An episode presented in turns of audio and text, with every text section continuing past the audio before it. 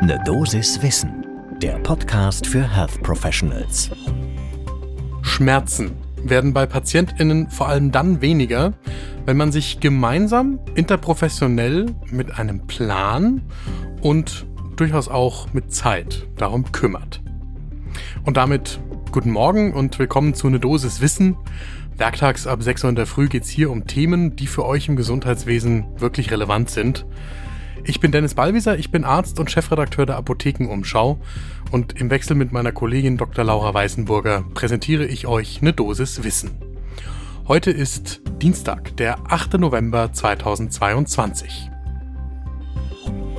Ein Podcast von gesundheithören.de und Apothekenumschau Pro.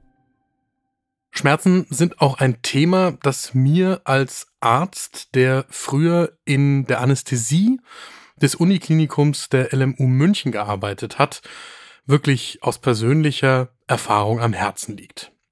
Schmerzen ist ein Thema, das nach wie vor unterrepräsentiert ist, sowohl diagnostisch als auch therapeutisch und auch im interprofessionellen Dialog. Und zwar sowohl über die Berufsgrenzen hinweg als auch intraprofessionell, also wenn wir nur unter Kolleginnen und Kollegen miteinander sprechen. Klar, Schmerzen sind da. Jeder hat auch mal das WHO-Stufenschema gesehen im Studium. Und ansonsten helfen 400 Milligramm Ibuprofen gegen alles. Und deswegen lohnt sich jeder Blick, der sich ein bisschen genauer mit Schmerzen beschäftigt, auch deshalb, weil SchmerzpatientInnen eine der für mich am schlimmsten stigmatisierten PatientInnengruppe ist. Schmerz an sich ist schon etwas, wo wir in unserem Kulturkreis immer noch viel zu häufig beigebracht bekommen, dass man den halt so mit ertragen muss. Und andererseits ist die Beschäftigung, auch die professionelle Beschäftigung mit Schmerzen nach wie vor nicht so anerkannt, wie sich das eigentlich gehören würde. Deswegen stelle ich euch heute wirklich gerne ein Modellprojekt vor zwischen der Barmer Krankenkasse und verschiedenen therapeutischen Zentren in Deutschland, gefördert vom gemeinsamen Bundesausschuss. Das Projekt heißt Pain 2020, lohnt einen genauen Blick zum ersten Kaffee des Tages.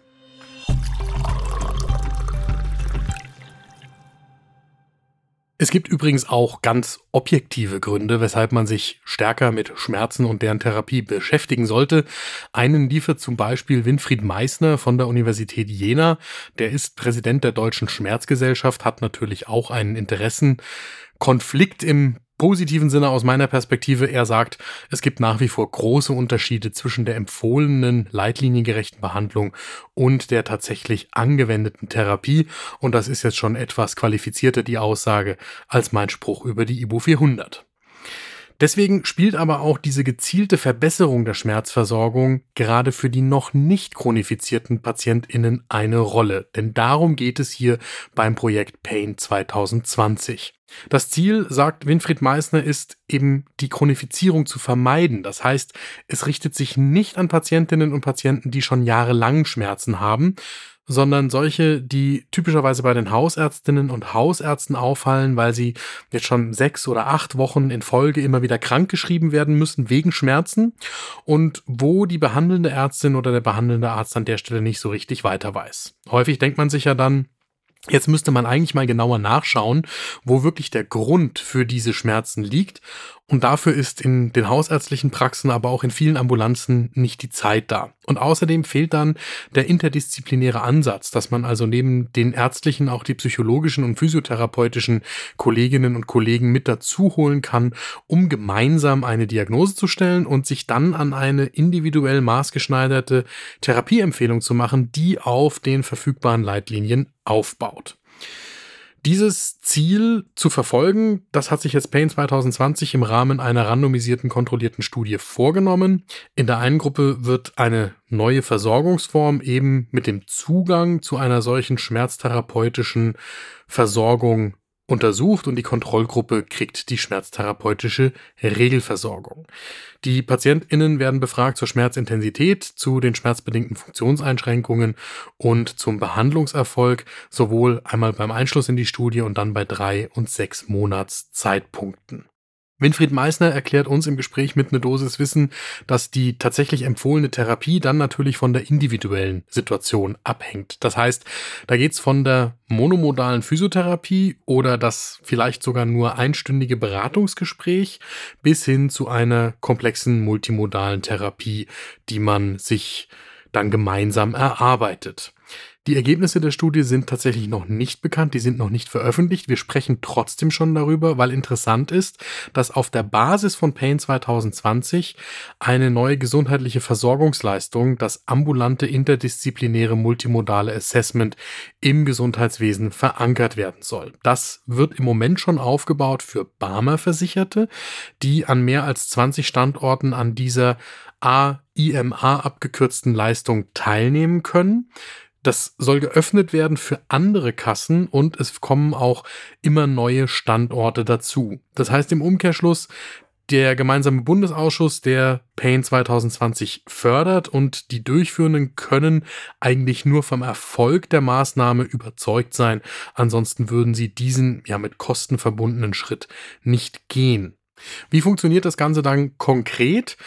Die Patientinnen und Patienten werden in das AIMA überwiesen und bekommen ein zehnwöchiges Therapieprogramm von Ärztinnen, Physiotherapeutinnen und Psychotherapeutinnen, die sich um die Teilnehmenden individuell kümmern.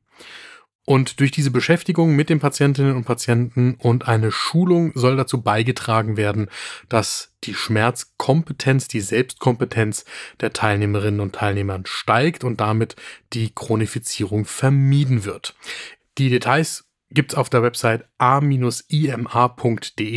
Die Website verlinken wir natürlich in den Show Notes. Und eine Bestätigung für diese Beschäftigung mit Schmerzpatientinnen und Patienten kommt auch von einer neuen Meta-Analyse aus der Goethe-Universität in Frankfurt.